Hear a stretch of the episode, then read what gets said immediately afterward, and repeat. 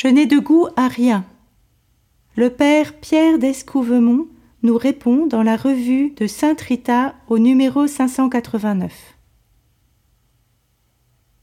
Il y a des moments dans notre existence où, sans être vraiment déprimés, nous trouvons la vie sans grand intérêt. Les anciens maîtres spirituels avaient donné un nom à cette étrange maladie de l'âme qui ne trouve de goût à rien, l'acédie. Elle faisait partie jadis de la liste des sept péchés capitaux établis par Évagre le Pontique, un moine grec du IVe siècle, originaire de la province du Pont en Asie.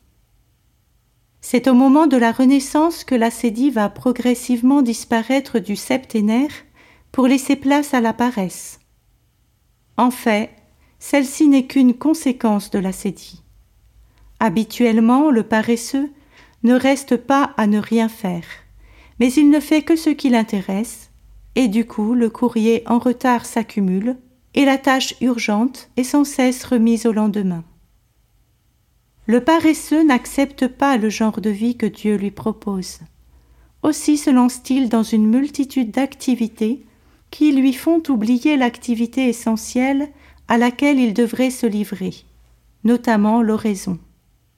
Les pères du désert avaient déjà repéré qu'il est beaucoup plus facile de se dépenser en œuvres multiples que de demeurer dans son ermitage pour prier. Blaise Pascal, appelé divertissement, cette attitude par laquelle l'homme refuse de réfléchir au sens de sa vie, de voir ce qu'il est et où il va. Sur la tombe de combien d'hommes, disait un humoriste, pourrait-on mettre cette inscription Ici gît quelqu'un qui n'a jamais su pourquoi il vivait. C'est la maladie d'un grand nombre de nos contemporains qui essayent de compenser, devant leur poste de télévision, le vide de leur existence. Ils traînent leur vie, se lèvent le matin sans trouver de goût à la succession de leurs activités, et se couchent le soir sans savoir pourquoi vivre le lendemain une journée de plus. Métro, boulot, dodo.